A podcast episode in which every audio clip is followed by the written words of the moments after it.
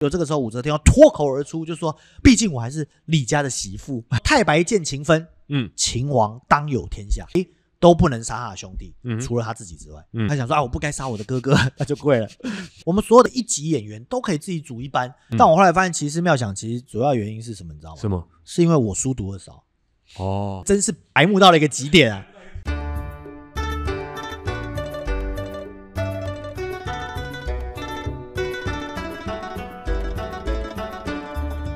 Hello，我是老王，大家好，欢迎来到由博优做直播的 Pockets 以及 YouTube 节目《老王去隔壁》。我是博王，哎，大家有没有觉得今天有点不一样？哪里不一 样？场景都不一样。，对，场景不一样，哎然后再一个还有什么不一样？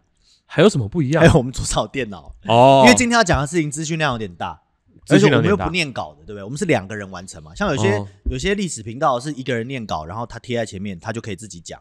有哦个提，纲他就可以自己讲，因为没人打岔嘛。嗯，对而且我们会遇到一个问题，我们太容易岔题，然后一直讲一直讲，不小心把节目录得很长很长。对，有一个规范给我们，我我们就可以比较顺利的，啊或者是我们可以言之有物的很 长，哎，对对 对是吧？对，也可以言之有物的，也可以。。而且我们今天还有个特别的设定，就是我们两个都穿了白色的衣服，哎，哦是啊对吧？，是不是刚好？嗯因，为我们觉得啊，白色的衣服比较不错。改天再跟大家说为什么我改穿白色衣服的一个故事。啊，有故事啊，有有有故事，我以前好都多故事啊我以。前都穿黑的嘛。嗯就是其实大家都在击飞城市，你知道为什么吗？为什么？就剧场进剧场工作的时候，大家要穿什么颜色？什么颜色都可以一啊。般来说，大家是不是都葫芦都会穿黑色？如嗯果在演出的时候，苦路要穿黑色。对，但是一般来说，他们连进场都会穿黑色。第一有怕脏嘛，对不嗯对？但其实进场应该要穿白色，或穿亮一点的颜色，对，因为才安全啊。因为我在对对对嗯试做的时候，我本来就应该要穿亮色的衣服，比较安全嘛，比较对吧安。全。所以很多击飞城市，后来我就理解，哎，人生就是一个不断让自己释放一些事情的过程。重新理解这个事情，然后再去不要给忍他耐新的定义。对对，像我就不太忍耐，我就有时候受够了，我就会直接摊牌，爽啊。哎呦， 是啊，对，没关系，没关系。先开场，开场呢要先感谢我们要又有抖内啦 Yeah 感谢苏小姐，谢谢。那苏小姐的抖内呢，我们会利用她的钱去换一个那个领夹式麦克风，哦，真的啊好不好？哦，我们就不用这个了，对，我们以后就不用这样大小声的问题，我们就都夹着，我们就可以拿着我手们就机，拿边走路或者边是去拿摄 seven，影我机们就到边处聊，到处走就可以直接录节目了，对不对？就可以直接录节节目了、哎啊！因为那天我们这个有团频道就是斯格尔六六六，嗯，有没有？他们也是用那个，我就问他那个好不好用，他说那个真好用，所以我们去买一个，好哎吧？一对好二的。它其实就是我们演出的时候很像那个 mini mic 的状态，但只是就是对，夹只是它比较大颗而已，比较大颗而已对对对对对，那我们就感谢董内，感谢苏小姐，姐，谢哎谢谢谢，，我们会来升级我们的装备。耶，此风可以长啊，大家要什么？打点开我们的资讯栏，没哦哦哦，账号打在这是不是？好，点开我们的资讯栏， 大家可以汇款，就是给博友做，好不好？好啦那请来进入今天今主题天吧的。主题吧。嗯今天的主题呢叫做《名游记帝王之宴》，你知道《名游记》跟《西游记》可能有关吗？哇，这么长的标题啊，《对啊，冥游记》帝王之夜，你知道《冥游记》可能跟《西游记》有关吗？对，你给我打在下面。好，没问题啊，没问题，这就是今天的标题 好好啊好。但这个这个标题有点标题党啊。哦，对好啊吧，对。那在讲这个之前，我想讲前几天我去台大讲座一个事情。你先说好吧讲座的我前几天台大讲座题目叫做《当代剧场面面观》，嗯，好。然后呢，副标是传统中的创新。嗯好，我可以我瞄稿是可以的吧？可以，你瞄。京剧、歌仔戏、布袋戏这些我们文化根基如何因应这个时代走向新生？简单就是说，传统戏要如何的更新适应现 代化。对啊，嗯这个是一个九十分钟的讲题啊。嗯，结果呢，呃，我就讲到第二章之后，老师就跟我说：“哎，你不要讲这个，你太悲观了，你讲点别的吧。”太悲观了， 对，我就跟他说，我就跟他说，其实这题目很简单，嗯就是在座的所有同学们，你们都去看戏，我就新生了嘛。对啊我，我就没有任何其他的问题啊。又或者是说，如果你们真的喜欢这个传统艺术的现在现有模式的话，那何何要何创必新去新生嘞？哦对对何不必对？新生呢？然后后来就老师说我太悲观了，那同我其我跟老师说，其实我不是悲观，我这是某种积极啊，呃，某某种激就是反反激法去让大家去思考强这迫件大家事情接触或思考这哎，件对事，情。那老我就说，我就跟后来我就讲了一个法，我说大家都爱看戏，如同看 Netflix 或迪士尼 Plus 一样。我们就不用，我还们就兴不什用么创生新嘞了，？啊对吧不？对？后来就讲到了一个粉丝经济，就讲说，其实在座如果有一千个人，一百个观众，每个月给我一千块是多少钱？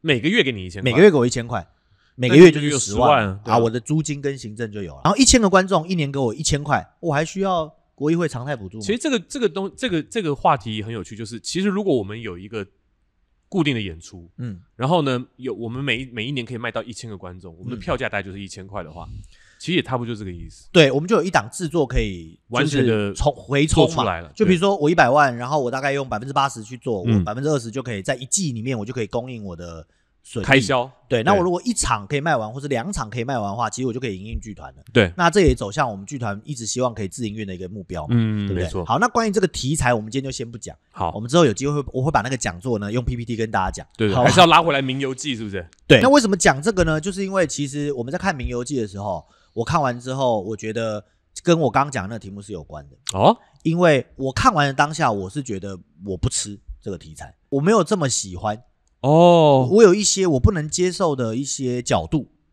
这等于是文本上了嘛？，嗯对，那这个角度呢，我等一下会跟大家讲是什么角度。好，好但因为我想到这个刚讲的那个题材，我就理解一件事情，就是其实那个戏也不是做给我看的，他是作为他的粉丝看的，没错，他是做给他的，哦不管他的抖内者也好，嗯或哼，是他的粉丝也好，嗯或者他培养起来那些呃盖谢观众们也好，他有他的群众，他有他的群众，所以他可以那样做。你不是他的群我众不，是他的群众，哦所以所以他二十五周年做了一个这样的戏，全对了，都对了，对不对？所以唐团全对了，完全没问题，二十五周年创团制作，好制作，好制作，嗯好吧？所以呢，但是有些观众呢，就在上一个《阎罗梦》的时候敲碗了，说一下，就是说，哎，想听听我讲《名游记》，因为有人刚好捕获野生导演嘛，对哦不，对？然后如果眼尖的观众就有发现，我用捕王导演的账号去留了言，在在《名游记》的那边下不面，是在我们自己的留言下面哦哦说，哦因为有人捕获捕王导演嘛，我就用捕王导演留哦，言。吓我一跳，对他们可能想说这是哪里来的假账号？没有没有，那就是我那个账号，只不过我加了头贴了这样。所以我就想说，哎，那来做一下名游记好了，刚好也可以跟我们的观众哎讨论一下，嗯看是不是说我提的这些点也正好是你心中的疑惑，而我把你讲出来，哦哟，好吧？好好好，那首先要先来讲一下这个剧本，这个嗯编剧呢是陈建新，嗯，好，陈建新是呃唐团的编剧，嗯是一个非常年轻的编剧。然后呢，他他得了上一届的传艺金曲奖的最佳编剧吧，好像是。哦是哦，然后上一届的传艺金曲奖最佳导演也是这个导演，就那戴俊也可以芳，叫做国光金导牌演，导演，呃金金牌编剧了，呃，就得就是得奖的，金奖导演。嗯，金奖啊，导我们演也，只有一个奖，然后也是金奖，金奖导演、金奖编剧、金奖团队嗯制作了这个演出，嗯而这个戏呢是在 T 法的演出。嗯，你反知道正就你知道我 Tifa 知道吗我知道，好，那关于 Tifa 呢？我再不做会一集我吗不会再做一集了。Tifa 就是两厅院的一个标杆对嗯国际节目，大家可以去看这样。然后，总之就是大制作了。那这个他说他这个本剧的创作灵感来自敦煌变文《唐太宗入明记唐太宗入》，唐冥太宗入明记，就是唐太宗突然的下到冥界，对，唐太宗入明记。那我们参与了冥战录，太乱了，不要，对不起，阴间条例这样啊啊，全部算进去。那我们先讲一下敦煌变文是什么好了，嗯好不好？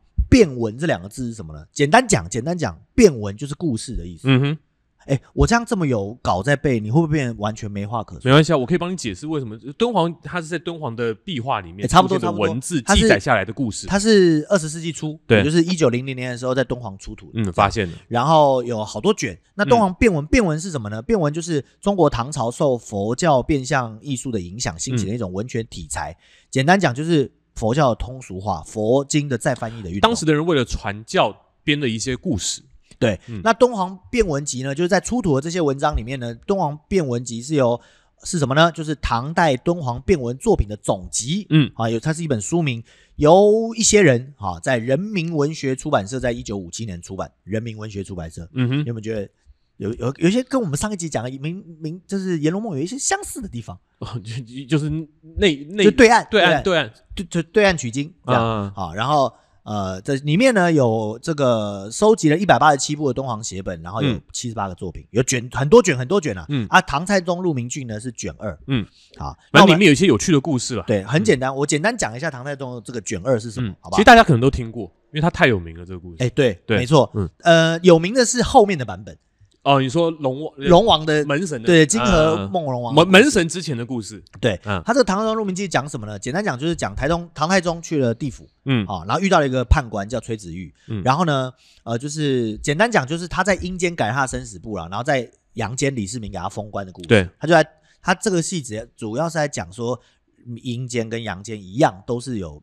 阶买级通啊，的有啊买通的这个事情，嗯跟《阎罗梦》那个状况也很像嘛。所以我跟上集讲到，就是他们那一辈的人喜欢讲，呃，穷酸秀才讽刺政治、借古喻今那个风格状态很一样像嗯对，然后呢，呃，里面有提到这个判官有提到建成原籍，嗯，但是我看了一下这个《鹿鸣记》的内容哦，大家不用去看了，我直接讲给大家听就好了。嗯就是崔子玉直接会说，问他说，哎、怎么你航太梦你来下来了嘛，嗯对不对？他要跟他画爬拉配嘛，就是要给他谈条件让他上去。你的阳寿快到，我帮你延长哦。对，然后对他说不然的话，你会遇到那边你看有鬼魂在找你，这两个是建成原籍。对你如果遇到他们，我就更没有办法救你回去了。对对对啊对唐太宗就遁走了，就嗯是哼没有见到他们，他们就自己去呃就上去了，画把这看这样样子画把拉 K 嗯就上去了这样。那这个是《鹿鸣记》的内容。嗯，那比较有名的故事是什么呢？是吴承恩，明代吴承恩，嗯对吧？根据了这个事情，写了一个《梦斩金河龙王》。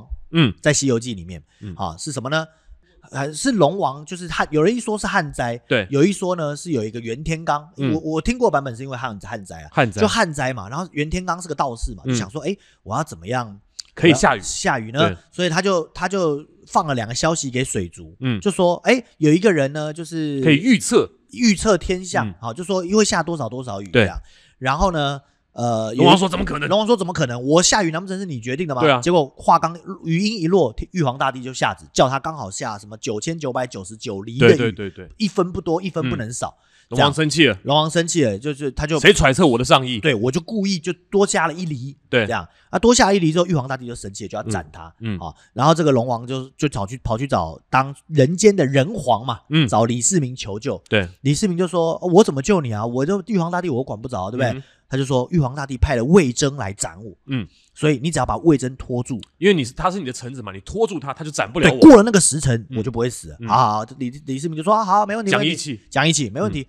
跟神打交道嘛，对不对？请好，请魏征来吃饭吃饭啊，来喝酒，喝酒，哎，下棋，对啊，结果下棋下一下，魏征就睡着了。李对世民一看，哎，这哎睡着了，应该不睡着算拖住嘛，在我对，这嘛算拖住啊，嗯没有不会去监斩了吧？对啊，结果突然魏征就醒了，嗯，怎么了？哎呀，我梦到我在梦里斩了龙王了，想不 到啊， 想不到魏征也是吴昊梦中杀龙嘛，对对对是对不是？都是跟包包包公同一系列的，哦，对对对，一判就是 对对对对对对对对嗯，然后呢，这个故事就是这个从唐太宗入明记来，对对对，然后龙王就被斩了，对哦，刚刚没讲到为什么到《西游记》，对不对？对因为斩完了之后到了阴间嘛，嗯，龙王就不爽嘛，就是对啊一直要索命，所以才会有了那个门神，门神嗯尉迟恭跟秦叔宝的对门神。嗯然后讲到这个门神之后呢，唐太宗才游地府，才遇到建成元吉，最后接回去原本的故事了。嗯哼哼然后最后起来就做了水陆大法会，还有什么刘全进瓜，这一故事很长。嗯，然后做法会的人是谁？玄奘法师，哦，所以就请他大去 IP 对，就、嗯对，请他做完法哎会做完法事，请你请去去取西天取取经对所以说，《冥游记》其实跟《西应该游说记》西有游关记》的开始就在这边了，对，啊，其实跟这件事有关，嗯啊，这也是我们今天的标题。那但《明冥游记》就是在讲这个法会这整个故事吗？不是吧？你说呃唐团的这个吗？，对，不是的。那我先讲一下这个小说成书在明代一个特点，嗯，就是建成跟元吉这件事情呢，其实是呃不正当的谋取皇位嘛。对对不对我我把太子干掉，然后我去当皇帝嘛。对对那在明代为什么说这个小说在那边流传这件事情是很不容易的呢？嗯原因是因为明代这种事也不少，很多啊，比如说靖难朱之棣啊，朱棣对嘛？对啊，朱朱棣哦，就是明叔叔宗杀侄子，嗯，就是土木堡之变嘛。对哥哥去被抓了，弟弟当皇帝，哥哥后来回来了，嗯两个人又叛变了。就叛变英宗去把代宗又给弄掉了。对对对对啊！但是这个时间竟然有人敢写这个事情，哎呦，而且不是应该说写这个事情之后，你的书还可以继续流传，没有被禁。对，还四大奇书对，啊、代表明朝可能也是一个相对开化、还没有网络的时代，没有网军的时 代。就是可能地方流传，然后没有到中央，是不 是？对对，也没有人烧嘛，对不对？哎也没没有人必要烧对对对嗯那是这个事情。所以靖难之役跟土木堡之变，要是以后有人做戏又做到这个的话，嗯嗯，我们有空再来讲，好不好？好，好，那接下来就到了《冥游记·帝王之宴》剧情简介。好的，接下来就就是因为很多观众可能没有看过，对不对？嗯哦，对了，今天应该有那个那天我去讲座完了之后多了二十个粉丝，这样我们好好哎呦讲。啊而且我跟你们说，你们这堂课是不是常要写心得报告，对不对？听我的频道就对了，然后抄没关系，你都不用去反正我看们频道没那么多人对看，对反正你你抄了，也不会有人知道你抄。你没去，看戏，你都可以抄出你的很不错的观 点。对 对对好，《冥游记》帝王这件是两件事情，嗯嗯，好、就是刚刚我们知道它的出处了，那我们讲这两件事情是哪两件事呢？就是谁冥游了，跟谁什么谁帝王之宴了。那谁先冥游呢？之前我们在《唐太宗入明记》的，他说这个变文里面的，其实讲的是唐太宗，对不对？但是呢，这个编剧很巧妙把它改了，变成谁？改成武则天。所以灯明有，呃我唱我唱到包青天的歌，对不对对？对对一代女皇，对噔哦二噔噔峨眉，你要从二峨眉开哦哦哦始。峨眉送参天，不啊，对对不？起，对不起，然后武则天变成是武则天名游地府，就是生了病了，然后弥留之际名游地府，啊嗯这个是武则天。那第二个是谁呢？是帝王之宴是什么宴呢？好，这要讲到这个故事的背景设定。嗯它背景设定就是所有皇族嗯啊、哦过世之后啊、哦都会到地府有一个相对应的皇宫。哦，到地府之后还是你你是皇帝，你还是住皇宫里，，对，所有的皇族族就会但在那么多个皇帝就会住一起对，了，很可怕嘛，通通见到面了嘛，对不对啊，哇，那看一下最挤的是哪个朝代？清朝可能蛮挤的，对 不不是啊，你这样很尴尬，你溥仪进去就说拍谁拍谁，对？哎小个儿，小个儿，哎不是小哥小哥，弄丢我我了，弄丢了， 弄丢了，不好意思啊，没事没没事事没我事然后爸那个谁最早那个就出来说没事，我们也是抢 来的，对，一一代抢一代。啊对对对，这样，所以他会遇到他的设定就是：第一有嗯太庙嘛，皇帝的祭祀有太庙，太庙有香火，阴间就会相对繁盛。对啊，所以呢，你只要挂了之后，你到了冥府就会遇到你的这些公公婆婆、上代皇帝们。哦，反正这个皇宫就是有人祭祀就会很昌盛，就对了，对，那因为呃武则天篡唐嘛，嗯所以就变五州哦五州了嘛，哦，礼堂就没人祭祀你了，嗯就没人祭祀了，所以他们香火就变很少。哦，但这个地方也是一个非常聪明的做法，为什么？为什么？因为里面有讲到他的那个李世民啊，嗯里面演的有讲到他很喜欢讲他的《秦王破阵曲》，嗯因为大家知道李世民是个战功显赫的天策上将嘛，对嗯不对？《秦王破阵曲》哎，出来只有一个人，豹子也一个人，然后这个叫做什么侍女也只有一个人，送酒来都只有那同一个人，大家就问说怎么同一个人呢？他就说哦没有，因为我们香火不够了，所以都是同一个人。太惨了吧？对，因为我们变变周朝，那这个东西很巧妙是什么呢？嗯很巧妙的节省了预算。哦，因为呃这个《秦王破阵曲》，他写要一百二十个月宫嘛，嗯那月宫都在台下坐着啦，嗯是不是？那他也不，如果你这样重现那个画面，你就必须要就像这这央视一样，就得嗯搞到这个大阵仗哦才像嘛，唐代风情，对不对？嗯，可是他正是讲在情节中情理之内之内，嗯好、意料之外。哎、哎为什么都同一个人？也也一个是节省，一个是哎、因为情理，我们就因为没有祭祀，所以只剩这个人嗯了哈。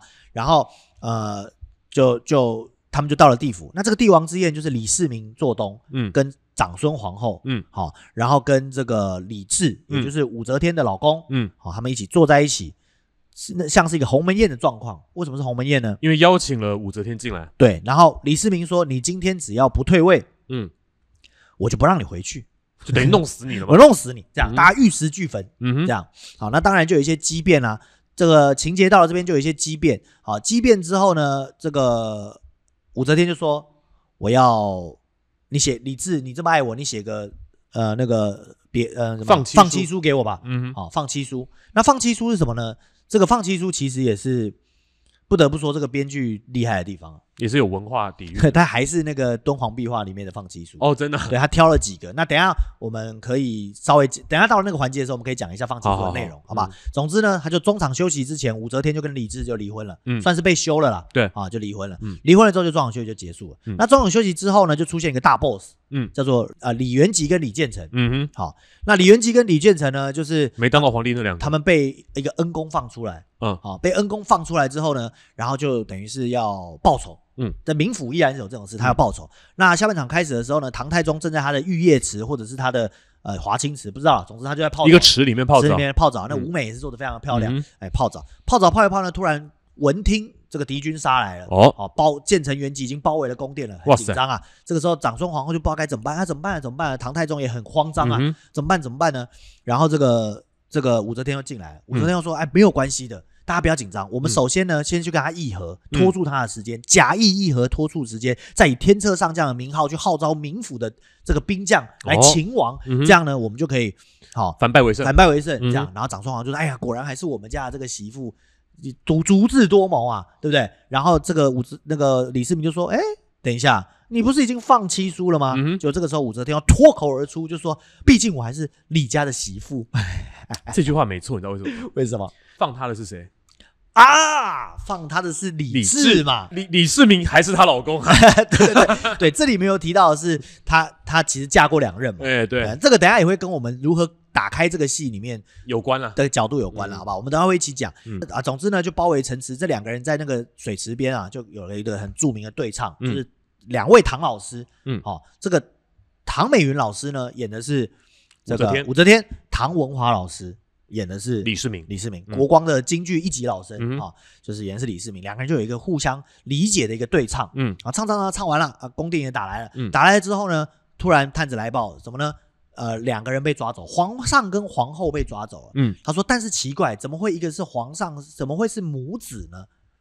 好、哦他就讲了一句话，他说、嗯皇上跟皇帝被皇后被跟皇上被抓走，奇怪，这两个人怎么会是母子呢？其实这句话也是有一个也也是有一个小彩蛋在里面。嗯哼，母子的意思，表面上意思来说是长孙皇后是李治的妈妈嗯妈嘛妈，对所以就是被抓走了嘛，对对不对？所以刚好抓了一个皇后，抓了一个皇帝，皇帝对不对？对啊这在这个时空中是可以成立的。对对对另外一个我认为双关语的部分是什么呢？是吗？就是武则天也是李治的妈妈，对啊，对啊，怎么会一抓抓了一对天皇天后？怎么是母子乱母伦子关系，对对对对，但我不确定建新有没有想到这个部分，但我自己解读是有这个意思啊。嗯哼，后来就抓走，抓走之后呢，李世民跟这个武则天两个就逃亡，顺着地道逃走了。嗯逃到哪里呢？逃到一个庵里面，尼姑庵。尼姑庵里面有一个明空尼姑，约照，就是赵嘛。嗯其实它影射的应武该是那曌的个曌，嗯，影射应该是那个曾经当尼姑的那个武则武对对对，武则天，但不可能是叫那个名字。嗯，对那个时候他哪哪敢取名叫武曌啊？对，所以他的他他用了一些暗喻的手法在里面，但是嗯其实有我我我不太理解那个完成是什么啊，嗯哼也就是勾出这个题材，但并没有没有太大的诠释连接跟诠释。那这个小尼姑就进去了，进去了之后，他们两个就聊天嘛。嗯那当然，唐老师就跪在那边开始念心经嘛。嗯哼，对，你知道还有一个人也很会念心经，也会背心经吗？谁？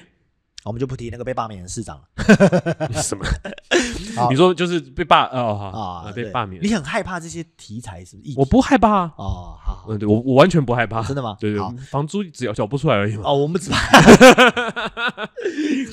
然后他们两个就有一个对话，然后李世民就说：“哎，当初你是我的才人的时候啊，我就觉得你是一个很有才华的女子。嗯那武则天有说：“对啊，都是你说的。你说我要是是个男人就好了，我一定是个奇男。”这样，哦所以就我我就是因为这样，两个人就在庙里面互诉衷肠。因为那个尼姑就告诉他们说。啊，这里不会有人打进来，给他们嗯一个完全很好的结界，你慢慢聊吧，大概是嗯哼这个状况。那武则天就讲了一个她的核心的问题，就是我毕竟是个女人这件事。嗯哼，李世民就讲了一个事情，就是我毕竟不是嫡长子，哦，所以所以两人都没有办法本来合法取本得来都皇不位应该是皇帝的，他对们必须用过一些手段才能当上皇帝。对，这两个人就在里面为赋新词强说愁了一把、哦，啊，就是李世民觉得说，我要是是个嫡长子，我就顺理成章。对我，然后武则天觉得我要是是个男的，我就顺理成章的成就一番大事，搞不好我我就是革命，我也可以当皇帝。对，然后两个人就彼此理解了一下，嗯嗯啊，好像在这样子，好像在这里，然后后来呢，建成元吉就打来了，嗯哼当然天策上将出去打架了嘛，打打打打赢了，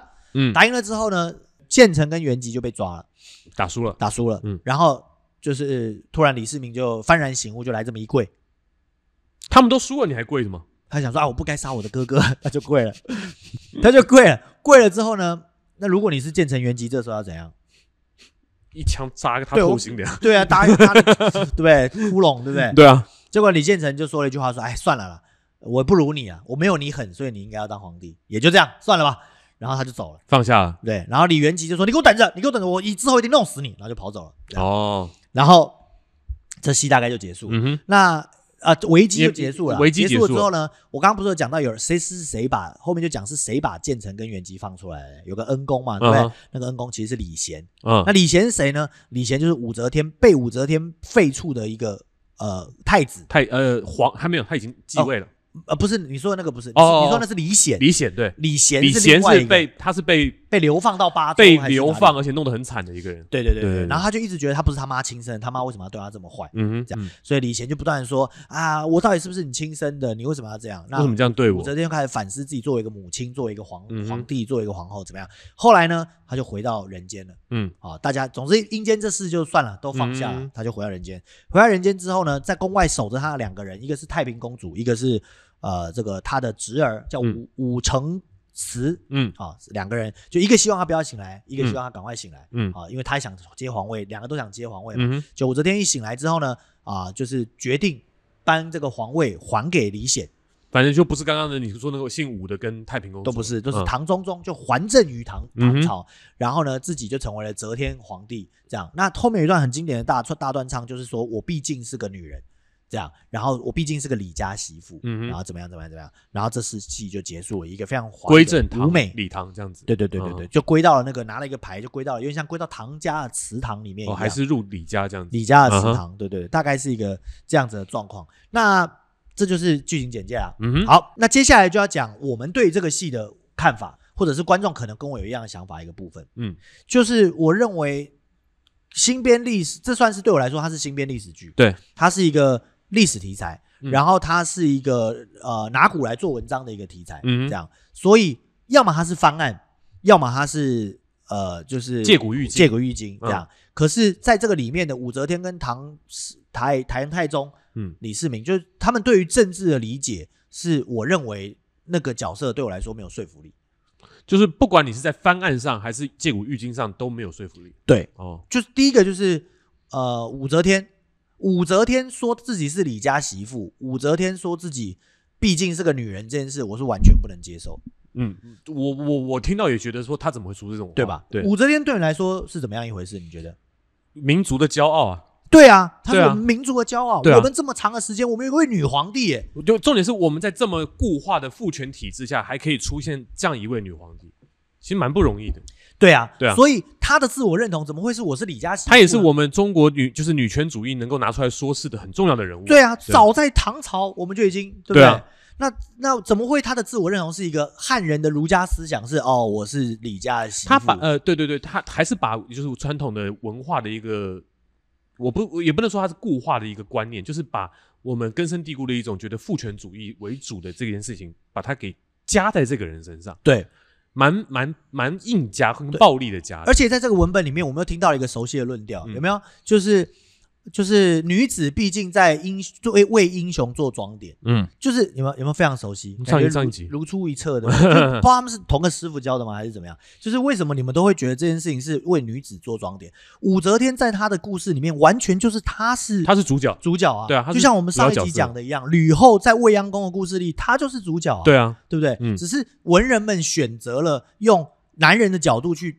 霸凌诠释这她个对所以你在对对对讲她的时候，你才是在霸凌那个女权的人嘛，对啊，对不对？嗯，你当你自己是编剧的时候，你为何不直接写她的故事？她是以她的角度写，以他的角度来诠释我为什么串理，然后为什么我又回归理，我有我的不得已，不见得是我一定是怎么样用女权父权的方式去诠释这件事情。所以呢，对我们来说，武则天这个角色，她觉得她是李家媳妇这件事是不成立，而最后还政这件事情嗯也是不成立的。嗯那后面会讲几个事件，为什么会讲还政这件事情是不成立的？嗯哼好，第一个，那第二个事情呢，是我认为李世民不像我认识的李世民，嗯，你说，尤其最后面他最后，面他给他跪，嗯那个时候其实当我看的那一场，当场是有笑声的，嗯哼，那可能你说就是呃，李世民向李建成跪下说对不起，我错了这件事情。，对，嗯当场是有笑声的。嗯，那我问了我陪我看戏的友人，他是觉得那个跪的动作很滑稽，所以他笑。哦，要是我的话，我不是笑声，我我不是是笑，我想这怎么可能？我是这样，嚯嚯，李世民贵，这怎么可能呢？对，就对我来说，呃，我们讲讲为什么不行？为什么？第一个，我们先讲先讲一下李家这件事情，嗯哼好吧？李家这件事情，就是戏里面一直提到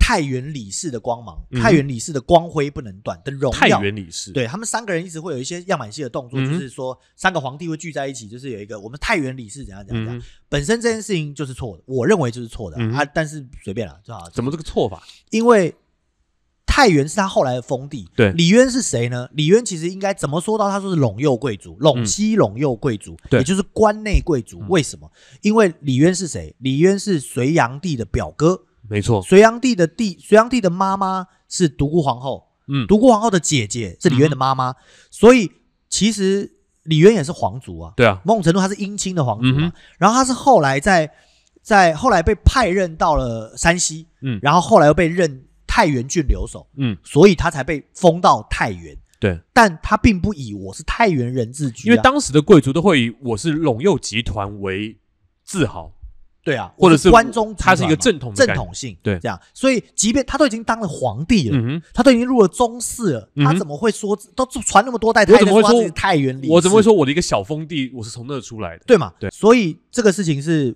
我我觉得李氏不是不可能是这样。第二个事情是在设定中的帝王之宴，对不对？嗯对，帝王之宴我们讲我们聚焦在李世民上面，可是，在设定中，那不是李渊也应该出现吗？ 对啊，他去哪了？老爸，老爸，我们去哪里呀？对啊，那李李渊去逛去逛大街了吗？还是李世民这么霸道，就是说你以后不要出现在我面前了，你到后面去。你给我离，开，你跟我，你给我离开，我在这个时候你不要出现。因为如果你要说建成元吉被干掉了，在玄武门之变的时候，可是李渊并没有被干掉啊，他还当了对啊太上皇当了好几年，没错他啊从善如流，让他第二个儿子都当了皇帝了嘛。怎样也是个爸爸嘛，不好意思不让他上参加宴会吧？对啊，所以呃，我认为这个事情的李世民是不成立，尤其是贵那件事情。嗯哼，那贵为很多人不知道这个戏里面讲六月初四在讲什么，玄武门之变，，对，其实就是玄武门出。哎，嗯这个也是一个不能说的六四啊。那是农历六月四号，哦，其实是七月二号，对他国历是七月二号。嗯我认为那个不成立，就是李世民嗯不可能贵建成原籍的原因。嗯好，那刚不是讲他们是陇右李氏嘛？嗯，也有一说是唐代，也有一说说，呃，这个李氏是拓跋氏的后人，对啊讲白是鲜卑人啦、嗯哼，也不管他是不是鲜卑人，因为有一个说他们是鲜卑人就被流放了嘛，对啊，所以有些真话不能讲啊，真话一讲就流讲讲了放就，被杀嘛，嗯对不对所以。有人说他们是胡人，那即便他们是不不是胡人，他们其实也受到五胡乱华那个时候的魏晋南北朝的风气的影响嗯很多，所以才会取自己的妈妈妈妈嘛妈妈辈，妈妈辈分嘛。对对对就是呃，因为他们有那个观念，对，就跟蒙古人一样，娶了你成为可应该汗之后，不是说全部他们都没有那种就是一定要长幼有序的观念，是他们胡人本来就是娶妈妈是正常的，对对，而且他他们有这个观念，对，他们有这个观念，因哎为他们的族长，好，就是他们的首领，就是一切财产跟一切权利的拥有者嘛。对啊，你想想看，王昭君，嗯嗯，祖祖孙三人都是她老公，哦哦，对啊，对啊，是吧？所以以她胡人在对这些人来讲是很正常的，所以武则天又又后来又嫁给那个呃高宗是很正常的事情，对是很正常的事情，那大家也不奇怪，嗯就是这种大团的观众都很棒，嗯你知道为什么吗？为什么？就都不用跟他们讲解释历史事情，他我们们都写知个道《水浒传》，我们都怕观众看不懂，对不对？对啊，那可是呢，你给他讲玄武门之变，你从头戏里面在讲不能说六月四号嗯，这件事情，大家都知道，但好像大家都懂一样。哦嗯哼但我仔细的看哦，我在看的时候，我以一个不懂的、完全我不知道在历史背景的状况之下去看这个戏，我说实话有点难度了。名字这么多，而且小明老师又李李治改李显嗯李贤，然后到底李建成跟袁吉是什么原因，我我其实也搞不清楚。哦，如果不不了解那个唐氏唐初那段风就云是的唐话，史的话，对就会有点模糊掉了。对，然后呃，可能也正是因为这样，所以他嗯才可以设定李世民去跪嘛，哦， 对吧？那反正我今我对对今对我今天就要讲讲为什么我觉得李世民不能跪的原因。然后快点进来，我们好已经介那我介绍们过就讲嗯玄武门之变，嗯好不好？好玄武门之变呢，讲白了就是在六月四号的时候，李世民干掉了他的呃建成、元吉两个兄弟。对，那他中间其实是建成嗯是原本是太子，建成原本是太子，那在很长一段时间呢，建成跟元呃李建成跟李世民两个人就是太子党跟秦王党的嗯哼问题。那我认为为什么要有李渊？因嗯为该跪的那个人其实是李渊，对啊，因为他并没有做好一个皇帝跟一个父亲，他没有做好政权交班的一个合理的环境，他没有在皇帝跟父亲中选好一个角色，他两个都想做，所以就嗯哼好不了。所以这个事情也给我一个启发，是吗就是任何角色，你只要你你如果都想兼得是没这回事，鱼与熊掌不可兼得是对的，你要当机立断，你不可能做好一个好团长跟一个好人，嗯不可能。这就是雍正厉害的地方。怎么说呢？他为了好好的把皇位传给他的四子宝亲王，把其他人都干掉嗯宝宝亲王对，其三子就干掉了，对，想当就皇帝这么简单就这么简单。对，因为帝王是什么？帝王就是非常人嘛，非常人，对啊孤家嘛，孤家嘛，嗯孤家寡人嘛。嗯所以我们为什么说政治理解我不能接受，就是因为这样。你你你你没有办法用帝王的角度去思考事情，对，因为很多呃，袁老师也说嘛，嗯对啊袁老师常说就是，哎，为什么最近所有的古装剧都是装古剧，嗯假装古装剧嗯哼这样？然后呢，这个皇帝吃什么就看编剧家吃什么他就吃什么嗯哼这样。但虽然我们都没有当过皇帝，但我们会去猜想一个合理的论述。对就比如说我在看完《明游记》《帝王之业》之后，我回去就发了一个动态，嗯，那个动态就是我混剪那个司马懿的那个军事联盟司马懿里面的一些台词，嗯哼它里面有几句台词我觉得非常经典，我想跟大家分享。司马懿诱杀王陵，嗯哼哦，就是他诱杀王陵，很老的时候诱杀王陵，他的太太就说，百夫人就说，你为了恐惧而杀人，这样卑鄙懦弱的司马懿，我看不起你。嗯哼，然后司马懿就说，如今我军政大权居在我一人之手，嗯我做什么不做什么，不是为了让你看得起的。你是因恐惧而杀人，这样卑鄙、怯懦的司马懿，我打心里瞧不起你。瞧不起我，义薄群臣，尽在我手，我做什么不做什么，不是为了让你看得起。嗯哼，那这句话我觉得很有道理啊，因为政治家有时候不是为了他不是为了让你看得起或让谁满意的，对就像雍正一样，我不是为了让大家觉得我是个我好我是个好我人，好爸爸的，但对我是个好皇帝，因为我这么一做之后，我防止天下大乱。我杀了一个皇子，我让全天下成平。百姓安居乐业。对，你看这多了不起，对啊这才是皇帝嘛，对啊不对？好，第二句话是什么呢？第二句话就是，呃，说司马懿杀了这么多人，无辜的人这么多、嗯哼啊，战争的状况之下杀了无辜人这么多，司马懿就边吃饭就边说，做都做了还怕骂吗？嗯哼，啊，他说身处乱世，谁是无辜的？你这么做会招来千古骂名，我们司马家也会被后世口诛笔伐。做都做了，还怕骂？身处乱世，何来无辜？对啊，只要你在政治这个游戏里面，谁是无辜的？嗯哼对不对？那就是一场拼搏，你只是没拼赢而已。对嘛？啊，没对啊拼赢你不能哭着说啊，都是因为对对对你对对对呃怎么样？好，讲回这个玄武门之变的几个起因，为什嗯么哼李世民会真的要痛下杀手？好嗯吧，其实主要的两件事情，一个是刘文静家中饮酒的事情，嗯哼，一个是杨文干庆州造反。嗯，好，那这个事情造成了什么事情呢？就是刘文静是谁？刘文静是李世民的一个部将，功臣啊，对，大后来功臣后来唐朝开国之后呢，另外一个同样辈分的人做了宰相，而他没有，所以他在家里面就很不爽，就变喝酒拿剑砍柱子，就他生气生气，我要干掉裴裴吉，可恶！嗯，这样裴吉为什么可以当宰相？宰我相就就是是在自己对对，很对，很那个很小郁妾闷看到了，嗯哦小妾就是往上告啊，告了之后就把他抓走啊。嗯哼，对不对？那李世民就辩驳啊，李世民就说：“哎，没什么，这喝醉了总是会这样，人喝了酒就是会这对样啊，嘛。一个当兵的很正常啊。对，很正常啊，就是嗯一个莽夫嘛，对不对？而且他是我的左膀右臂，你不要杀他，他有战功啊，对不对？嗯你看强尼逮捕喝醉了不也砸点东西吗？这对这啊这对不对？古今中外亦然啊，这样。结果呢，李这个渊李渊就把他干不听掉了不听，直接就把他杀干掉。其实李渊有没有必要杀这个人？其实没有必要，没有必要，但他为什么要杀这个人？他想给个政治讯号。对，告诉你说，我告诉你，我今天要杀你的人易如反掌，我要杀你也是易如反掌。嗯你不要说你你觉得你是秦王了不起，你有战功了不起吗？这就是皇帝的角度，嗯哼对不对？但是他最终没有贯彻这个角色，对他还是被父亲的角色牵绊了。嗯怎么说呢？从这件事情开始，李世民就害怕啦、嗯哼我身边所有东西都有可能被拿走啊，对嗯不对？后来就出现一个杨文干庆州造反的事情。什么叫杨文干庆州造反呢？就是李世民跟李渊两个人出去玩，嗯哼，哦，到了一个庆州的地方呢，避暑。避暑，嗯就听说太子监国啊，李建成在家里监国嘛，嗯哼太子监国，监国之后呢，就说他送了个铠甲给庆州的这个将领，在给古给时候那边的守军，没错，在那边私运盔甲是重罪啊，嗯谋反之就罪、是啊。战略物资嘛。对，对啊，所以呢，这个一听说了之后，这个李渊怎么做？把太子叫来，嗯，他就把太子叫来，叫来，然后说你是不是谋反啊？嗯哼啊、李建成都磕头磕头，我没有理由我啊，没有我没有有理没有由，我没有是没有太子啊，我磕不不不磕磕磕，就磕都这头都还没有磕完嘞、嗯庆州的那个杨文干就直接谋反，嗯啊，杨文干是谁？杨文干就是太子党的人嘛，嗯哼，谋反了之后，皇帝就很生气啊，嗯哼就把这个原谅了他的大儿子，但他就跟他先把二关起来。对，他先就把跟他囚的禁二儿子说：“你去给我把庆州这个叛乱解决，嗯哼，你一解决我就升你当太子，嗯哼，不管你的哥哥了。嗯哼，李世民一听，哇，天赐良机啊！嗯哼，你别说是不是天赐良机，起码他第一次给了这个讯号，叫做我可以让你当太子。我讲了这个话了。对，嗯李世民四天就干掉了。嗯哼，隋末谁最会打仗？李世民李最会世打仗。民啊四天对，平叛了。嗯，平叛回来才？你不要说隋末谁最会打仗，全中国这么以来，谁哪个皇帝最会打仗 就是李世民啊，就是李世民。回来之后哦，所以你看讲这个我也不能接受，嗯因为在里面的李世民只是一个好大喜功、唯唯诺诺的一个人，哇在戏里面你你研究过他的一些战策史史略，你会觉得这个人是军神啊。他应该不是的，对他不是个唱老生的概念，他对可以对唱对老生，但他起码比项羽更厉害，对，对啊。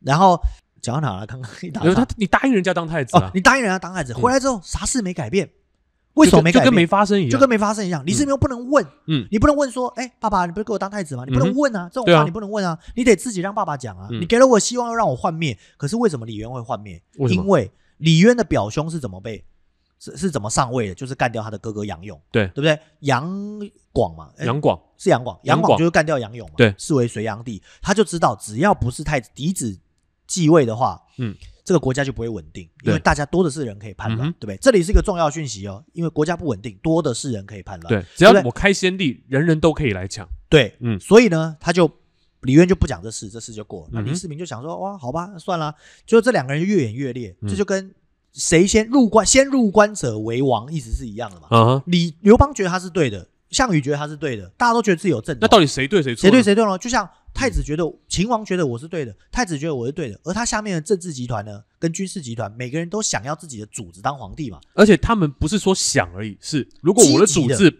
不当皇帝，我可能会死。我不是可能我死定了。我死定了，对所以所有人的干系就在这个派阀政治下对，就是这么严重。嗯哼，后来就发生什么事呢？这个李渊呢就发现，哎，这两个太子跟秦王真的太严重了，那不然这样吧，嗯有一天呢，他就跟这个李世民讲，就说：“要不我把洛阳、陕西以东洛阳给你当都城，嗯你可以有天子仪仗，分封而治。嗯我这边的地都都给潼你关以外是你的，对，然后这边以呢西你就是给你哥给这样哥哥嗯然后秦王当然哭着说我不想离开父亲啊，他嗯想啊调离城外嘛，不想离开父亲干嘛？太子吓坏了，太子吓坏了，嗯太子说怎么可爸以爸不行啊，你怎么又把有海啊又有矿啊什么嗯好的都给那个他时候大运河已经建完喽，对啊，哇，你多富庶啊，你！你要是挂了，他打死我都有可能。对不啊，这根本不是什么，就呃是分你分封给他了们，就对对是对你只是没亲眼看到而已，他嗯终究是要弄死我的。对啊，结果呢，李渊怎么做？嗯，收回成命。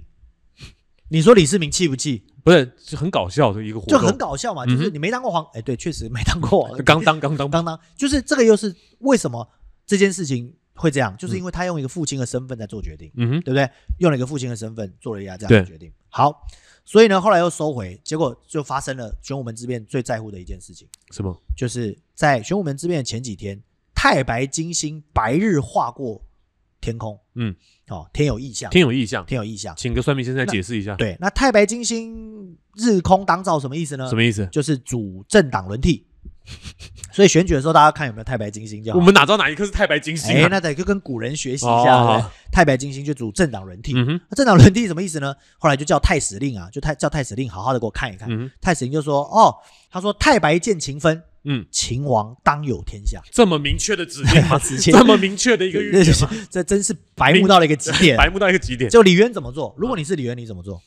你作为一个皇帝，你会怎么做？做一个皇帝哦，嗯，我不知道哎，先把他软禁起来，我应该是你真的狠一点的话，就是干掉他，几乎干掉他，然后把他软禁起来，就是把他干掉，对党羽这样全除，全部取掉，对对抓起来，对用各种理由把你抓起来，对不对对嗯对对可作为一个父亲呢，哎李渊最会做的，叫来问嘛，叫来问一问，来来来，你给我回答一下，念一念，什么你情是不况是有这个心啊？你是不是有这么你不会心啊对你爸这么坏吧？那在这件事事事事情之前呢，其实有个事情正在发生，而秦王正在愁眉莫展。嗯哼，什么事情呢？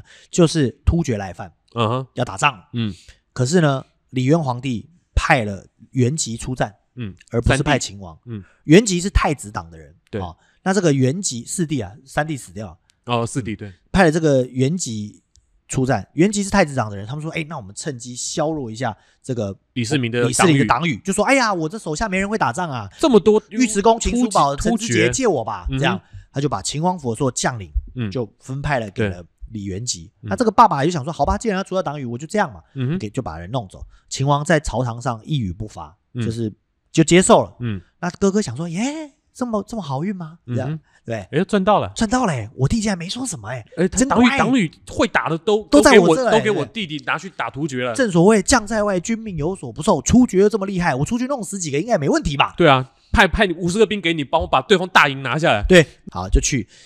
结果秦王回家发生了这个事情，那刚好呢，呃，就告诉他说要拿走你的人。那秦嗯哼王的府里面的人就想要，要不是逼我们造反吗？嗯哼我们这出门很容易就死掉了，啊对不对？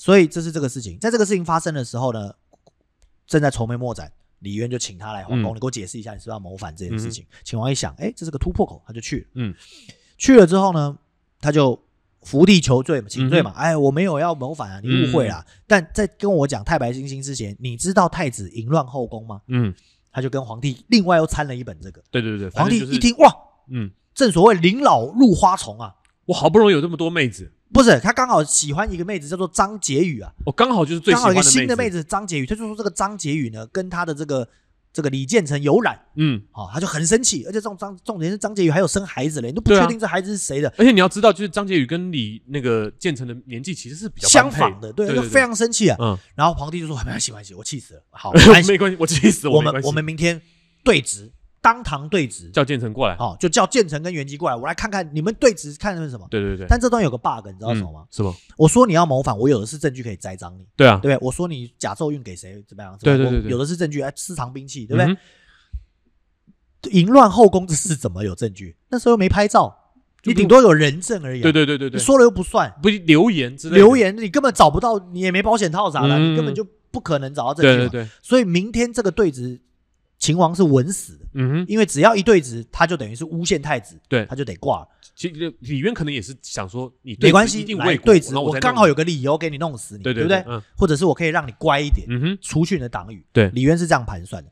李建成跟袁吉也是这样盘算的，话就传到了这个袁建成跟袁吉的府里面，嗯就说：“哎，明天秦王要召见，因为有人啊、有有事要找你，嗯还不知道是什么事哎、刚好张婕妤的贴身丫鬟就来到了太子府内，嗯就跟他说这么一件事情。嗯哼李建成一听，嘖好记，嗯哼，对，啊明天只要一对质，他就完了嘛。嗯哼，可是袁吉心想：我二哥有这么笨吗？嗯，我二哥好歹是个开府的秦王哎、 对，天策上将哎、嗯身边这么多，对不对？嗯会那么多能能能人能异人士异士哎、对不对嗯？他就跟建成说：“你要不去问问魏征吧？”嗯魏征就说：“魏征，他说不用问，魏征之前就跟我讲了，但我觉得没事。他讲什么呢？他说魏征跟我说啊，太子啊，将成未成之际啊，嗯哼你看似掌控大局的时候，你更要小小心心谨慎。嗯哼然后他就说：行行行，你先养好你的伤吧，你别管那么多。嗯哼建成就说：我付宽厚，绝对不会害我。他就跟袁吉说：没事，我们这就去这吧。个整个中国历史上不听谁的话最惨，军师的话，魏 征魏征 最惨。所以后来李世民学以会了啊同呃以人为镜，那么那么大一个名号，对对对对啊，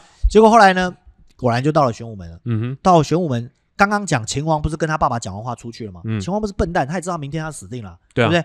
兵被带走，嗯哼兵将被带走，一对直就被入狱了，对对不对？他出去要出城的时候，他就绕了一下，就到了一个地方，到哪里了？到玄武门。嗯那玄武门是什么？玄武门就是玄武宫门的北门啊呐，玄武门就是北门，对然后是最近的进来的门。除对嗯了朝朝拜要从里门进来之外，其他人都是从玄武门，所以明天一定也是从玄武门进来。他就找了一个人，那个人叫长河，嗯长河就是玄武门的守城官。嗯这个人是谁呢？这个人是太子党，嗯他是太子党的人，但他曾经是李世民的部将。嗯，好、但这里有我们都不知道这个长河为什么要叛变，对不对？嗯但后来我们找到了一个史料，是什么呢？是长河的墓志铭。嗯好，长河的墓志铭上面写什么呢？写七年奉太宗令追入京，赐金刀子一枚，黄金三十挺，令于北门领剑而长上，人以数十金刀子伪公赐骁勇之夫，屈奉藩朝，今闻霸略，不啦不啦不啦。九年六月四日，令总北门之际。意思就是说，讲白了，就是武德七年的时候，嗯唐太宗把长河调入京，嗯就是李世民就把他调入京，对给他很多黄金，告诉他说你在北门上要选择很多健儿。嗯哼在那之后，长河才成为太子党的人。嗯哼，今年是玄武门这边是武德九年，也就是两年前，他已经策划，他他已经准备他已哎好经，想已经先埋好棋子嗯，他不知道会发生什么事，但他知道这个人是要收买。，对，这跟李世民的特性也有关，他专门收买一些忠诚。军官，但是干系甚大，嗯哼官职不大，干系甚大。嗯哼而太子去的都是一些文官啊，一些高官官，嗯呢，都是一个这个状况。然就后你这时候就结交王允是没什么用的，没 错，对，他就跟他就跟长河说，明就是明天给我嗯顾好。那长河你也会想啊，那长河以前人没有，为什么这么容易叛变呢？你想嘛，嗯长河是太子党作为一个守城门官，等到他当皇帝了不起就是守个大一点的城门嘛，嗯对不对？嗯基本上还是个城门关，，对。可是如果你今天有拥立之功拥，立之功呢，啊嗯你就是开国功臣，对对不对？怎么而且又人家早就给你黄金三十挺，按怎么算你也是个 double agent 对啊嘛，对不对？对没双面错间谍，所以嗯这事情交办妥当就去了。嗯六月四号清晨一早，李建成跟袁吉两个人就骑催嗯驱驱马到了玄武门。玄武门按律是要把所有的武器卸下哼来，嗯哼就一进玄武门呢，发现李世民全身披挂嗯走进来，嗯哼策马向前，喊了一句，史料没记载，嗯，我我在你编的，没有喊了一句，哦喊了一句但他没讲喊了什么，哦 哦喊了一句，史料没记载。哦啊，当下袁吉搭起弓，嗯就是要射箭。嗯哼，他搭弓要射箭，你看李世民这个人，有嗯人要射你，你怎么样？跑啊，躲啊，跑闪啊射他，比他快、挡啊西部掏枪不都是你抓掏我后面的兵看谁往前对放啊之类的？嗯没有，李世民一个人站在他的兄弟前面，因为谁都不能杀他的兄弟，嗯哼除了他自己之外，嗯对吧？都对啊于理不顺嘛，对不对？我除了他自己的，所以呢，李元吉拿搭弓。李元吉是谁啊？李元吉是神射手啊，嗯他以前的乐趣是叫俘虏往前跑三百步射他的那种，对啊那种人，对不对？嗯箭术也是，除了李世民就是李元吉，嗯哼，当下搭了三次弓，搭不起来，神射手搭不上弓，搭不上弓。嗯而李世民缓缓拿出弓，搭弯弓搭箭，瞄准李建成，嗯哼一箭就把李建成射死。哎，他为什么不射李元吉？他是皇帝啊，哦他他是是天太策子上将啊，嗯什么意思呢？嗯不，我说的是哦，李世民，嗯为什么？为什么？因为我我只我眼里只有我主要的政敌啊，哦我杀了李元吉又怎样？他跑掉怎么办？对啊天赐良机，趁你还还在我面前的时候硬，直的时候，哦，我一箭把你射嗯死。哼，被缓的时候，赶快李元射吉射不射到我，不是我的事情，嗯那是天的事情。如果李元吉有本事搭弓把我射死了，那给你当皇帝吧，嗯哼我就赌你没那本事，嗯对不对？一箭把李建成、李建直接射射死。嗯直接射死，当场毙命。然后李元吉就跑啊，因为射死之后，你就发现树林全部里涌上跑去涌上了呃嗯一堆人。李元吉跑，李世民追，追到一半，李世民落马，李元吉嗯回头想要勒死李世民，嗯哼，这这很奇怪、啊。李世民从小在马上长大，怎么会落马呢？对啊，说明这个虽然杀兄弟是，明好像很冷血，但其实心里其很实紧心里张还是有热。那当然，编剧也抓到这点，所以就哎有有嗯温情在。但我要讲这个温情不可能是什么，你知道吗？嗯等一下后面再讲。杀完他之后，总之尉迟恭上来补了一箭，李元吉也挂了。嗯然后李世民就让尉迟恭进宫，嗯去面见圣上。嗯那圣上干嘛呢？圣上正在等啊，嗯等说，哎，你们不是要来对质吗？嗯对不对？要进来。同一时间，太子的太子党的冯立一些军官就冲到了玄武门前，对，要攻打玄武门。嗯，所以你不是杀完建成元吉就没事了，他们在你还要攻打面玄对武门。就是支持长太子党河的不是人，选了很多骁勇之士吗？嗯哼就是这个时候发挥功能啊，撒黄金，给我守住城门，嗯哼守一刻是一刻，对不对？嗯哼然后大家就在那边，尉迟恭就去跟皇帝说，拿剑提剑上朝堂。皇帝就问啊，李渊就问说，何人作乱？嗯尉迟恭就说，太子与齐王，齐王就是元吉，嗯齐王作乱，已被秦王伏法，嗯特派末将来保护李渊，呃，保护皇帝。嗯，那意意思是什么？意思就是你被软禁了，这个时候皇帝是个位 置，而不是个人名。对，对我来说，保护皇帝的意思就是说，如果你今天你有别的想法，我就干掉你；嗯哼，如果你今天，那我就是皇帝了嘛，对啊对不对？那今天如果你听话，那一样你还是皇帝，对但我就是要干掉你两个儿子这样。对那李渊也是识时务者啊，这嗯这又没少见，对不对？嗯他就啊，行行行，呃甚好甚好，嗯这样他就马上就看就清马楚上就现看况清了，局势了，嗯然后旁边的文官也赶快附和。哎呀，太子本来就不适合当太子，你看秦王对不对？不世之功，窦建德什么都是他干掉嗯对对对的，对对本来就应该他当皇子，赶嗯赶快见风使舵，对尚书大人风向转的真快，不对？不然怎么当文官呢？嗯对不对对。对，然后呢，反正玄武门镜这头边回到了玄武门了，嗯玄武门冯立还在打。尉迟恭回去把两个建成元吉的人头拿起来，嗯下面的人一看啊，主子也死了，没对啊意思了，把剑一插，就说以也算是报了太子陛下，众人散去。嗯哼当天，这个李渊就让李世民变太子，嗯哼，两个月后他就继任皇皇上了，嗯哼他就变太上皇了，这玄武门就是之玄武变门之变。嗯那玄武门之变后来发生什么事？后面不是嗯李世民登基之后，嗯做了什么事？第一件事情就是杀掉所有建成元吉的后代啊，不是党羽，除了党羽之外就是后代。嗯对，他把他他作为一个二叔，把他的侄儿、侄女、什什么弟妹、嫂嫂全部杀光了。没错，为什么？为什么要这么狠？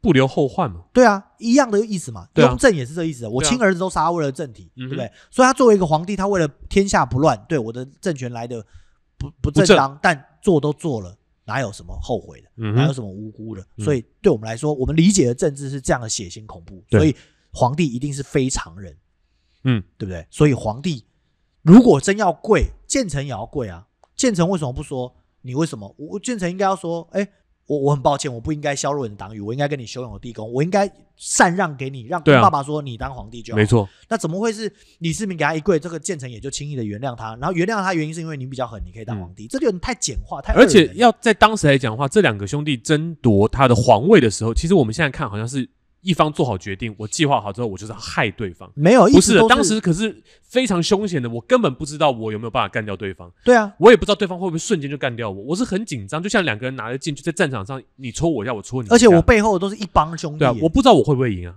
对所啊以我我知道我能赢的那一瞬间，我一定要下重手啊，要不然我没我不没然弄死，就是躺在你地把我弄上死啊，躺在地上就是我嘛，对啊，对啊，那没有谁，那这个这件事情就没有是非的问题了，你想象一下啊、嗯我光我想象一下，如果我是李世民，我今天我输了，莫福可能就会被杀、嗯对啊，，我没有办法想象，我管你是二叔三叔啊，我就是要干掉弄死你、你啊。。对，那另外一件事情就是，可是为什么很多人会觉得这件事情不不道义或什么之类的？因只因为我们有一个习惯，觉得说啊，你是长子，你就应该怎样怎样怎样。所以我们可能会把这个道德规范加在李世民身上，觉得你是不道德。但你以当下的人情况看，这没有不道德的问题，这是生死的问题啊。对，这是生死的问题，对对对这就是政治，对嗯哼不对？所以我认为我不吃这个戏的有一个很重大的原因，是因为他对编剧对历史跟政治的理解太过像老百姓。嗯，但我可以理解他是从我看了文章之后，我可以理解他是从敦煌变文来的。嗯哼，所以变文它就是佛经故事嘛，所以它有点预警示的概念。对，所以他这么做。但这样，敦煌的变文有一个是为当时的人、当时的礼教环境去做的变文，那我们知道他为什么这么做，可是你那套用到现代的话，变成这样子的一个社会环境的时候，我们这样做是合理的吗？或者是观众容易吃吗？我会有一个疑虑。那反正我不吃啊。嗯哼，但如果你把它当成家庭伦理剧看的话，你然后你也不太熟唐史跟李世民不太熟的话，你觉得看了喜欢，那你就喜欢吧。我是我我也蛮喜欢，因为你很难看到唐文华老师跟唐美云老师放在一个台上。嗯哼，然后唐美云老师后来还要去跟武康合作，他也是一个非常多元的艺术家。嗯这样哼哼，然后我其实非常乐见于所有的京剧演员去改戏界或者各个剧种呃走穴，嗯哼要走穴嘛，嗯就是接 case 跑班这样。嗯然后它会促进整个台湾的戏剧界的融融合，嗯然后跟跟兴盛。那其实我更乐意见到的是，哎，为什么不堂哥自己组一班，然后我们请唐老师、唐美云老师来演，或者请哎呦孙好像翠凤不错老师来演，对不对？我们所有的京剧的一级演员都可以自己组一班，嗯哼，然后呃，可以国光资源班底，然后政府也可以，因为你是国家一级演员嘛，对啊政府也可以支援一些制作预算，然后以它为主体去做视角，其实也觉得、也觉得很好，嗯蛮对啊不错的那最后一点时间呢，我要讲武则天了，嗯刚花了一堆时间来讲玄武门之变，对我要讲武则天。为什么我觉得武则天以武家媳妇作为 ending，嗯我觉得不能接受这样。怎么样？好，那马上就要讲到了神龙政变。神龙政变是什么呢？就是我们在戏的后面看到了武则天好像哎自己想通了，回到人间之后说，哎，我毕竟是个李家媳妇，为了自己这个女人在那边自怨自艾，嗯这哼，样，所以呢就还吧。还这给样李氏吧。对，那在一开始的时候，大家都有看到中中场有被李治拿来调侃的什么呢？就是就是那个呃六郎五郎，嗯就是两个男宠，嗯美丽的男宠，耍水袖的两个男小生。嗯哼这样，那这个男小生呢，就是是历史上确实有这两个人，嗯叫张易之跟张昌宗啊，嗯这两个人。那这两个人后来死掉了，嗯其实他不像我们看到的那样，武则天。不是自然退位的，他是什么呢？是大家看到第一场有狄仁杰上来劝谏嘛，对不对？最后一场也有狄仁杰啊，我千岁万岁万岁万岁！嗯哼，为什么？其实狄仁杰确实存在，而他跟当时的呃张柬之预谋了推翻五州，嗯，也就是说他是经过政变，在神龙年间经过了政变，血腥的杀掉了很多人之后，然后逼的武则天只能退位，对，把这个还把皇帝还给李显，也就是唐中宗，嗯哼，原本那个皇帝，嗯，然后在他死后维持了唐朝政权的稳定，嗯哼这样，所以他也不是一个平和的，它也是政变的结果。它也是个政变的结果，嗯这样。那那就不且姑且不言编剧把它平和的过去这件事情啊，好、嗯平和过去它是有个政变这件事情跟大家知道，呃其实其实也不用说不不论是历史明明是这样发生的，历史它也明是明是这史样书发生的记载，它就是被政变所以关。对嘛？他并不是因为还给觉得他人是家个李家媳妇嘛，对对那可是这样子的解释说他是自愿给还还他他他他中间对我来说有一个非常大的 bug，我没有对我来说是个严重的你事情。说不是？因为历史就不是这样发生的。就像哦我今天做一个我我我用古来改编来预经，我必须历按照历史真实发生的过程去嗯解来释改这件事情。我不能我不能说玄武门之变之后，李建成觉得还是你适合当皇帝，所以我自杀把皇帝不可能，不可不能，我不能这样编嘛，对不对？呃因为历史发生就是玄武门之变，李世民把李建成干掉。啊，对，对，神龙政变的时候，的确就是呃那个一帮朝臣干杀杀光他身边的那些宠臣党羽还有男宠之类的。但如果你一个你刚刚是以新编历史剧的角度看嘛，那如果你以一个伦理剧的角度看呢，伦理剧，对不对？家庭伦理剧伦理剧我都觉得不行，也是不太行，是不是也太也不太行。你可以在他，你可以在他被政变完之后，然后他跟他儿子的一些对话，然后儿子去原谅妈妈，可以，哦，那对也是伦理伦伦理剧。对对对对对对，那可是你不可以完全不顾这一切把它给扭过来。，对，所以我觉得这段有三个 bug，有三个解法。嗯哼，第一个 bug 是跪这件事情，对，对不对？我们也不用加李渊的啦，嗯就是李世民跪这件事情，我觉得其实不用跪，嗯他们两个各抒立场就好了。对啊当初政治就是不是你弄死我，就是我弄死你，对不对啊，所以我们就应该让建成元吉真的杀了李世民， 嗯结果发现在冥界没 效，哼，杀杀完完之后杀了我要站起来了杀。完之后重复，哎，又来一遍了。嗯，那后来你李世捅民我一杀了刀，我他又捅你一刀之类的。对，李世民又杀了他，哎，就倒带又重来一遍了。嗯，然后呢，这也跟佛经故事很像啊，对啊就是你如果冤冤这辈子相报不啊放过谁的话，你就会不断地在循轮轮回中不断嗯面对这件事情你。们下一辈子可能又会碰到。所以，要么这辈子就是把缘断干净，要么就是把缘原谅回来，嗯哼，然后不然在寓意中就是我会一直不断的你杀我，我杀你，我们要一直不断的经历这个痛苦，直到我们原谅对方。对这个是关于跪的那个解法，嗯哼因为李世民一跪就不像李世民了嘛，对啊他又掉入那个儒家的那个伦理的那个对世界对里对面对，对，这第一个。第二个是武则天可以怎么样？武则天对她可以不要被政变，嗯但她可以不要说她是李家媳妇，她都这么雄才伟略了，她难道不能看一下她的侄儿叫武承祠，嗯哼，发现实在是不行，嗯为了苍生着想，我还是还给我的儿子嗯李显，对意思不是一样吗？还是可以是唐氏，就是成功不必在我嘛。嗯我当过皇帝，不用我女儿也当皇帝，因对为啊我是武则天，the one the only，、嗯哼对不对？那下面的人无才无德的人就不用当，嗯，他这对啊样可以，这这个解法。那第二个嘛，嗯那第三个是什么？我刚刚讲第三个是什么？我不知道你刚刚说第三个，呃，我我以为只有两个，我两个，我是有想到一个啦，就是你可以你你还政于李氏，还政于李显，你可以是因为用亲情的关系，毕竟还是你的啊孩子嘛，毕竟是孩子嘛，对，就是可能年纪大， 就是年纪大了，对他年纪他大的了嗯他他重新感受到亲情的温暖之类的。虽然这解法也是硬的，对但是就是比我是李家媳妇这件事情好，因为李家媳妇，我们就说翻案文章借古喻今好了。嗯，以往的信，你你在中国古代社会的话，你说啊我是李家媳妇、啊很重要，对你你在清末的时候写这个剧本完全没问题。对，可是现今，我们就说因为你是媳妇，我就得干嘛干嘛的委屈自己，这已经这个在现，而且在现代来讲，我不要说它是一个政治不正确，是其实是蛮禁锢人心，或者是逼迫人。很多女性是因为因此受到迫害的。对啊，我们的我们那一代为什的么要妈去妈们可能对就是我们说现在妈迫妈，害啊甚至现在有一些比较传统的家庭还是在这样迫害女性。我们对啊为什么要助长这个气气焰？对啊，对啊，为什所以么我要我觉得呢，在我这边，我我非常过不去的是这一点。而且我们还不断的大张旗鼓的讲这个字，然后我们还要讲说对啊，英雄装点这个。谁说媳妇就一定要干嘛干嘛的？没有啊，其实对啊不是啊，你有很多剧里面也是媳妇扛起一个家、啊，对啊，对，以前很多啊，比如说嗯红高粱，哎、是红高粱吗？是红高粱，还是那个那个那个这大呃不大宅门？大宅门大宅对啊门也是啊，嗯哼都是媳妇，对不对？女权主义是不什是？么女人扛起一个家，对对对没有有德者居之嘛，这个嗯家庭，好不好？那最后大概这就是我们对于这个的意见了。嗯，这样，那不要黑我们啦，我们也是有的有有质有量有多文嘛，是对啊不是？那希望我们的观众也会喜欢。那在节目结束之前呢，你看有提纲就是有好处。在节目之节目之前呢，我们一直没讲到一个人叫李贤，就是小妹老师后来改的那个李贤被流放的这太子，哦，他勾引出了武则天作为母亲这件事嘛。嗯哼哎呀，你就我我认为所谓的皇帝都是在政治的高度才会是皇帝，他没有亲情这件事情，是啊，小孩对他来说只是工具而已。是工具啊。那所以这个李贤被流放了，我们拿他来做文章，嗯放出了这个。哦，对了，讲出建成原籍这个事情，放出他就是建成原籍，放出建成原籍的就是李贤。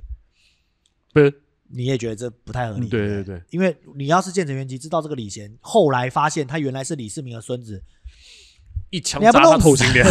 对嘛？所以不太可能，因为这个恩就结了前怨嘛。对啊，不就可是能你嘛把我放出来，我知道你是李贤的话，我就先弄死你。